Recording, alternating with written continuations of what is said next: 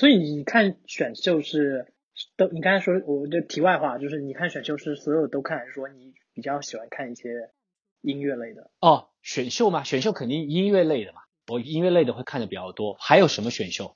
选什么？我脑袋里面只会想要选模特儿、选演员。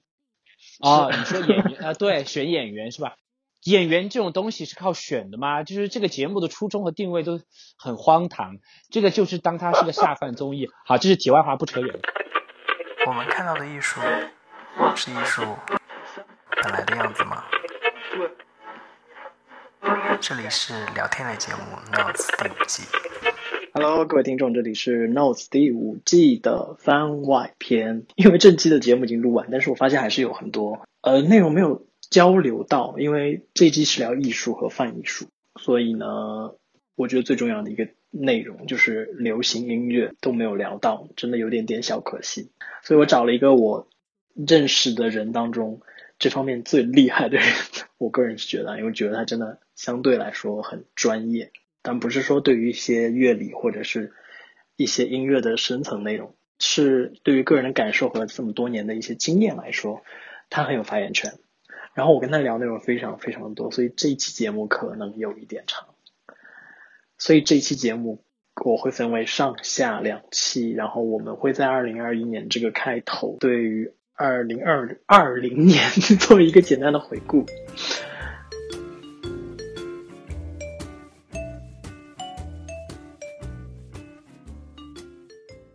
我刚开始跟你说，我说有点惶恐，一是我觉得你的声音真的。还是很适合录电台节目的。惶恐什么？所以你在惶恐什么？我我就是故意有把声音压低，对。对啊，就是我刚跟你连线的时候，你突然那个声音出来，然后说：“天呐，我的声音好难听哦。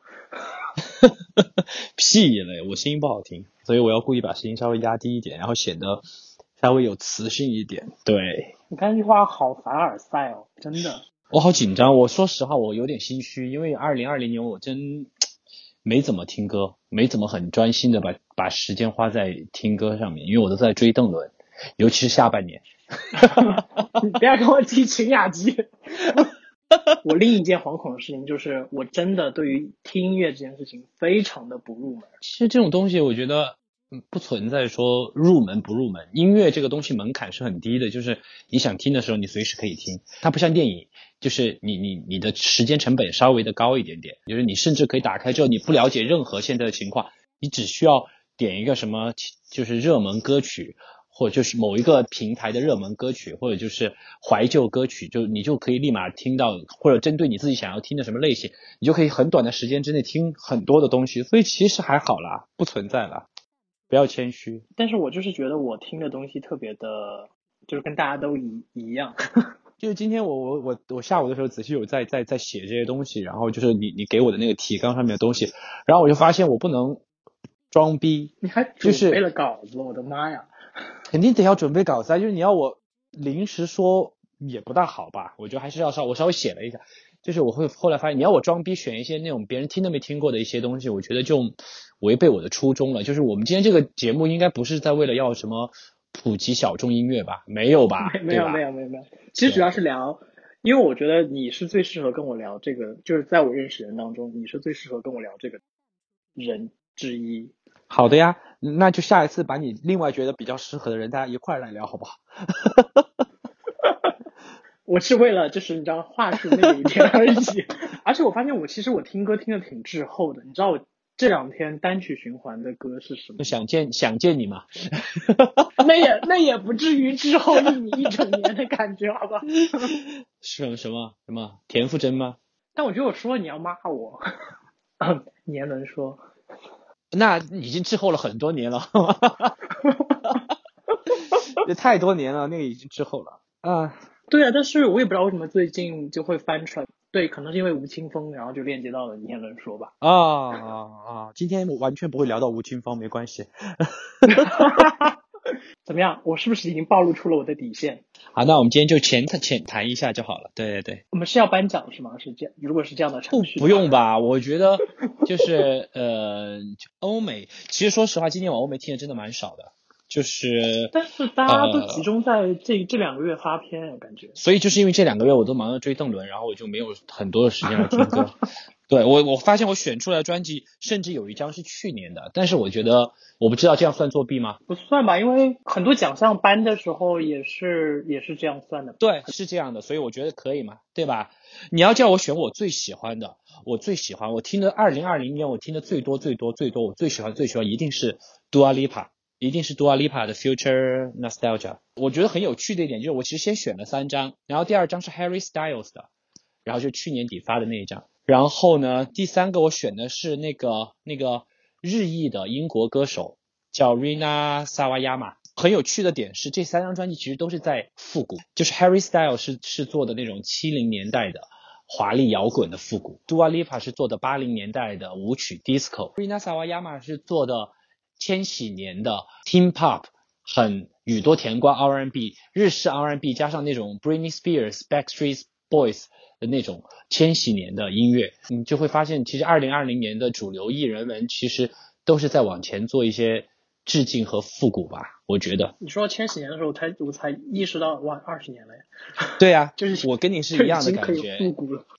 就是以前我会觉得说，哎，这不是才没多久，有什么好致敬的？后来我发现，呃，已经二十年了。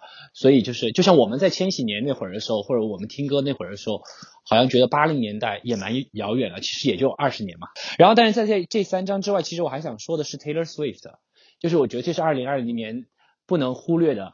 Folklore 就是属于呃很震撼，在在在流行突然又转回到一些就是做民谣，然后做一些 indie 的东西，就是就是比就是加上一些最早的东西，然后再加上他从来没尝试过的一些啊、室内乐，然后呢啊、独立民谣，然后摇滚的这种感觉，就是其实蛮蛮特别的。然后整体性我觉得可能 folklore 会好一些，但是呢，我很喜欢 Evermore，是因为我觉得里面有很多很多首歌单拎出来，我非常喜欢。我觉得他在在上一张就是在 folklore 之后，他有做一些调整，就是会稍微的再把旋律写的再稍微上口一些，配器再做的稍微简单一些。然后所以这两张我觉得互补，我都很喜欢。对我都是花了好多好多钱买这个所有的黑胶。CD、磁带、单曲，我还今年我真的花了很多钱在 Taylor Swift 身上。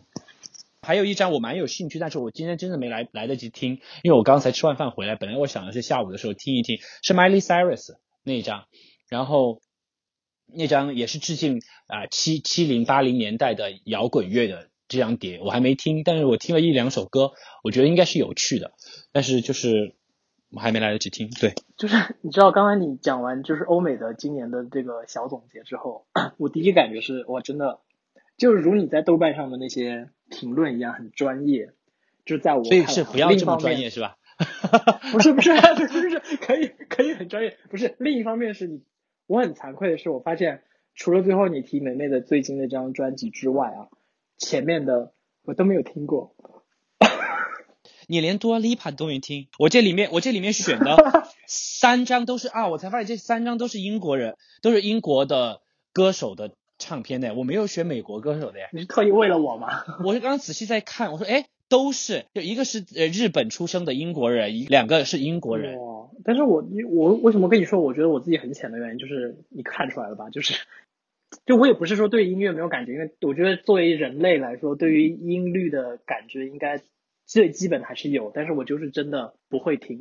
我很想知道说，那你会从什么样的渠道去获取音乐的讯息？毕竟你知道，今年你才开始听年轮说，但是其实年轮说在 在在二零一九年的时候爆红嘛，但爆红的原因是因为抖音嘛，然后是因为呃，然后也也当然吴青峰也有 Q，然后再加上吴青峰今年发那张专辑翻唱专辑里面唱了这首歌，所以或多或少是有传播这首歌，那就是你也不会刷抖音喽。因为我不刷，首先我不刷抖音，其次就是、我当年没有听的原因是我以为它和年轮是一首歌，年轮是谁的歌？呃某个电视剧的主题曲吧，然后我就没有在意这个事情。那再说回来，就是你你你会从什么样的渠道去获取这些东西？或还是说其实你没有，就是你压根儿也不 care？有一个很有趣的点是在于，我第一次接触音乐这个事情，其实是很小的时候，就是大概小学的时候，我们老师觉得不是小学，幼儿园的时候，我们的幼儿园老师说我对音乐的感觉还不错，所以建议我去学乐器。但是我爸妈觉得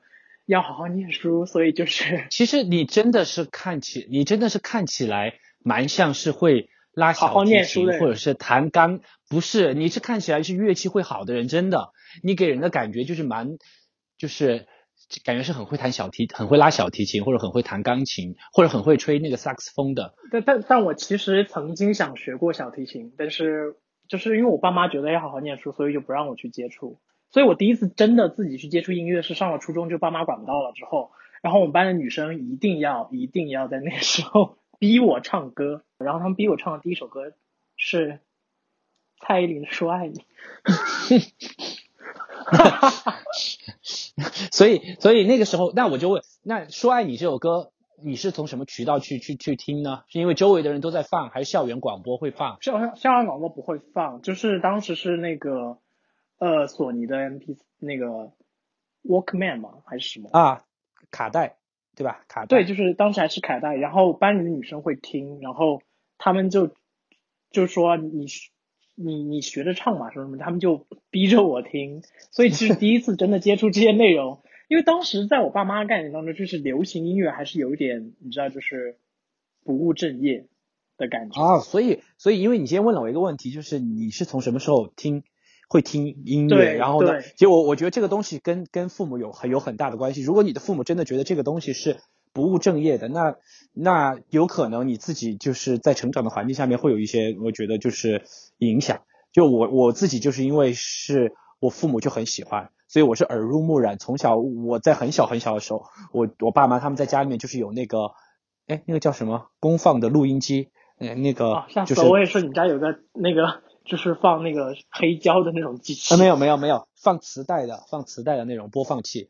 然后呢，然后他们就会放很多歌。然后呢，我爸和我妈又是那个卡拉 OK 狂魔，然后所以我们家里面自己有那种、哦有那个 VCD 的，就是买了音响，买了话筒，在很小的时候，那个时候可能九九几年的时候，然后在家里面唱歌，然后对，然后就是会唱什么邓丽君啊什么之类的，而且我爸还把那个，因为那个时候你知道，在九几年、零零年、二十年前嘛，那个时候去就是去去那个唱歌唱 K 是是别人播，就是他可能会有各种的 VCD，然后呢给你编号，可以按照字歌名的字数排名，就一字歌、二字歌、三字歌，然后呢也可以按照呃男歌手的姓名来排，就是你自己来点。所以我爸就自己在家里面把所有的这个唱碟，然后编号，就是哪一首歌在哪盘碟子上面，然后自己做了一个那个，就像家里面就可以唱 KTV，然后就会叫朋友来家里面唱歌。所以我是生活在这样的环境下面的。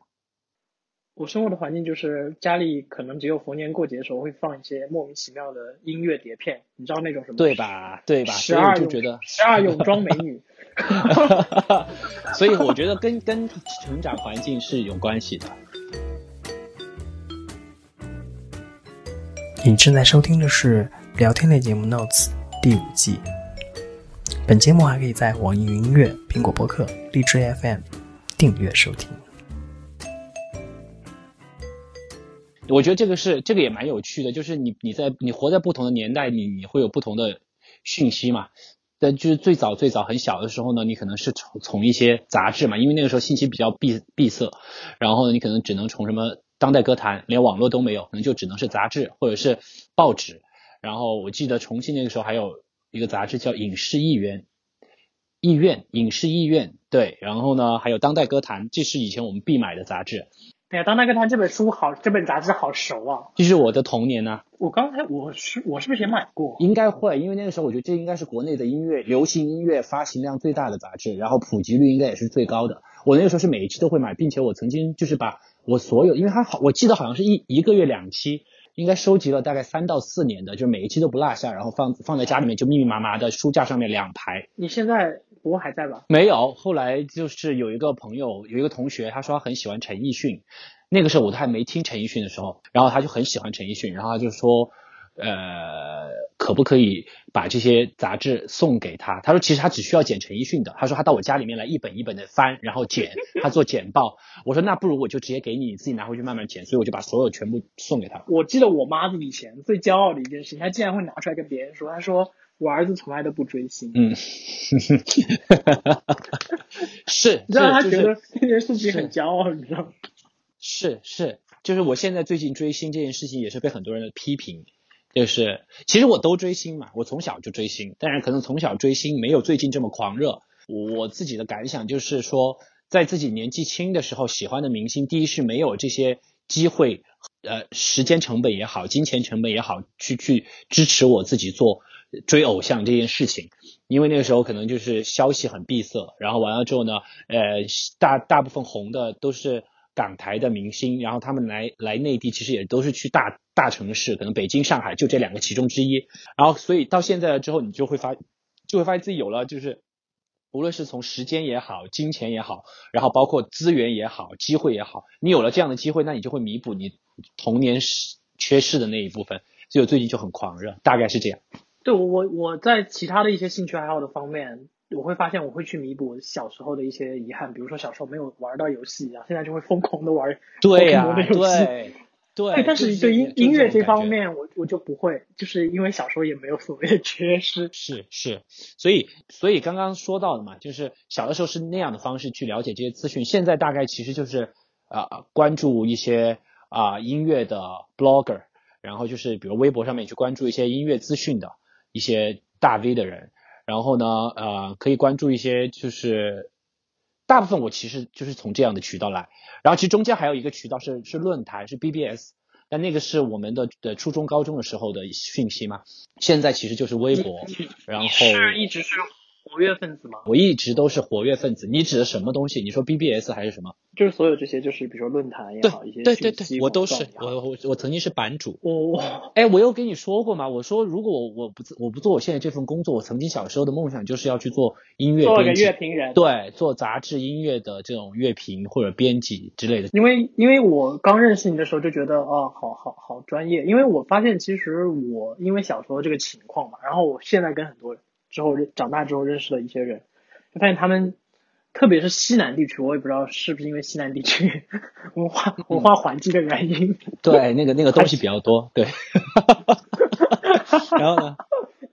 然后就发现很多人就是大家就会很很知道，因为比如说我我刚才有想到说，比如有时候我在微博上看到一些大 V 的人，但他们可能是综合类大 V，不是专门针对音乐的，他可能有影视各方面、文化各方面的，他就比如说会剖说谁谁要发新专辑了，然后这个人可能以前有一首呃很流行的歌我听过，然后我可能就知道哦这个人是谁，然后他发新专辑之后呢，我可能就会。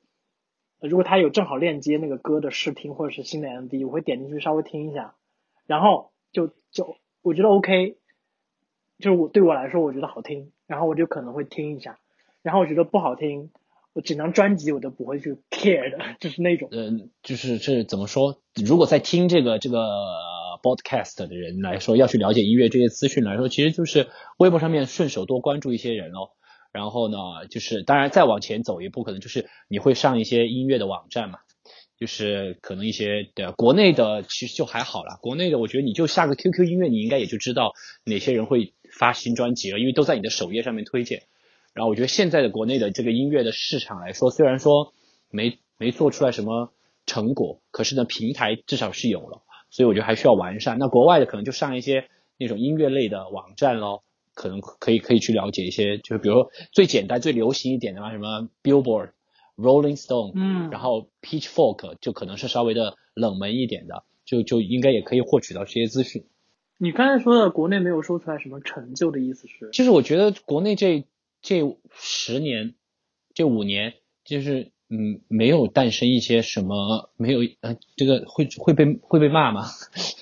对，就是没有，因为听众很少，没有关系，不用担好，可以，就是就是我觉得就是没有做出来像样的音乐，或者这样说，因为我是听主流音乐比较多的人，那就是没有像样的主流音乐。那如果一些地下的独立的一些东西可能会有，但是呢，我没听，所以我也没办法断言。国内的叫得出，我们指的国内就是呃，其实都算都可，其实不用，都可以包含港台。我觉得，因为呃，香港、台湾其实这个市场是在没落的。然后呢，现在的主要的这个资本也好，平台也好，所有的这个话语权也好，其实集中在内地嘛，大家都是到内地来来发展和捞金。可是内地这十年、这五年来，我们叫得出来的这些人有谁嘛？没有啊。然后能让我印象很深刻的一些专辑，你说这都十年了，我能数出来十张吗？没有。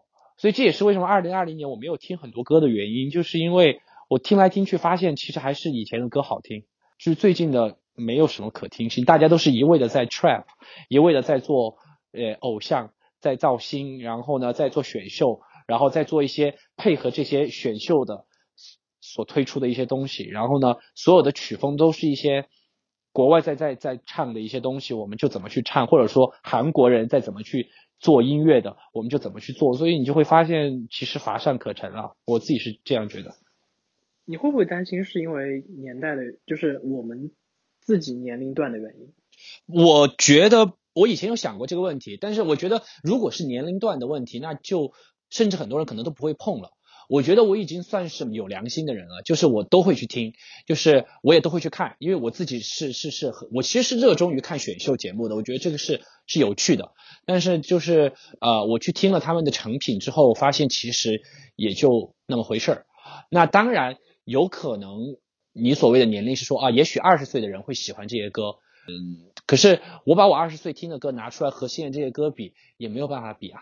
就比如说，我们举个最简单的例子，因为我们讲说选秀节目里面，我觉得资源还不错，做出来还不错的，其实是是硬糖少女，是今年腾讯那个三零三，对创创造营选出来的嘛。我觉得他们出的歌已经算是就是国内的这些造星运动里面，呃，算是上口，算是好听的了。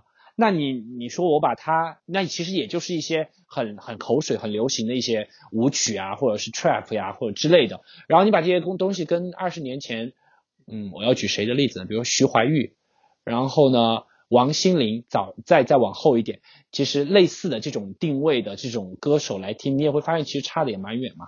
所以你刚刚说到很多关于就是华语市场的一些内容的时候，所以一会儿我们要排华语的前三，是不是很难排？嗯，其实还好。就是因为我发现，嗯嗯，真的没有特别好的作品，而且就不是不是大小年的概念，应该就是小小连续了好几个小年的概念。对对，去年我还勉强可以选出来九，我选出来九张，我十张都选不出来。今年我有没有听过十张？啊，十张还是有。我我刚数了一下，我看了一下我豆瓣上的记录，我今年听了四十五张碟。就二零二零年的碟，我听了四十五张，然后，但是你要知道，去年我听了一百二，前年我听了一百一，所以其实还是差的蛮多的。你都是都是完整听下来的吗？你是完整听下来的吗？那那当然，那当然。然后，而且这些都还是专辑，我是不标注单曲的，所以这就是完完整整听完的专辑。今年有四十多张，但是我大概应该还有还有蛮多的要要补的，所以就是录完这个之后，我其实还是会陆陆续续去补一些。我刚才说的完整，我再确确定一遍，我说的完整是说每首歌都要听完吗？那当然，那当然，好处就是是我冒昧了，就是，所以我们要聊的这一点，就是这听一首歌就可以了。我觉得，嗯，现在就是一个单曲时代嘛，因为大家都是啊习惯性的发单曲，对。但是我觉得音乐的魅力是，呃，我不能说单曲没有魅力，好听的歌当然也是有魅力的，但是我觉得音乐。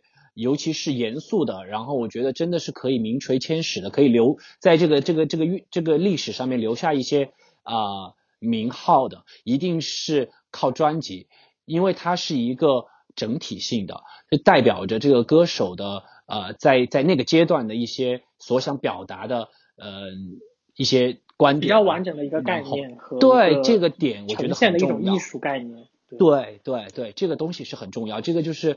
嗯，我们所谓做专辑要有概念，要有完整性。但是，我我因为我你知道我很多东西不太懂，所以就是并不是所有他们出专辑都会出 MV，对不对？MV 是不是已经算是以前比较流行的一个附属产品？也没有，我觉得也没有。基本上来说，大家还是会出，就是多少的问题了。因为首先。视觉和和音乐结合在一起，更易于这个东西的传播嘛。没有硬性的说，我出专辑一定要拍 MV，但是 MV 是可以更好的去传递你作为 artist，你去做这个 art 这个东西的一个一个辅助的工具。但是对你来说，如果你去评价一个专辑好不好，你会去你会要受到 MV 的影响吗？就如果他其实有几首歌是拍了的，你就是单纯是从音乐本身是吗？对，我觉得这个是呃，你你要说一点没影响都没有，也不会。但是我觉得百分之八十甚至到百分之九十都一定是这张这张唱片这张专辑所所所代表的好与坏。那可能有百分之可能五到十，如果你的视觉上面做的特别特别好，可能会有加分。那这个加分的加成可能就只有百分之五到十。感谢收听本期节目，这里是聊天类节目《Notes》第五季。本节目还可以在网易云音乐、苹果播客、荔枝 FM 订阅收听，每周三更新。我们下周见。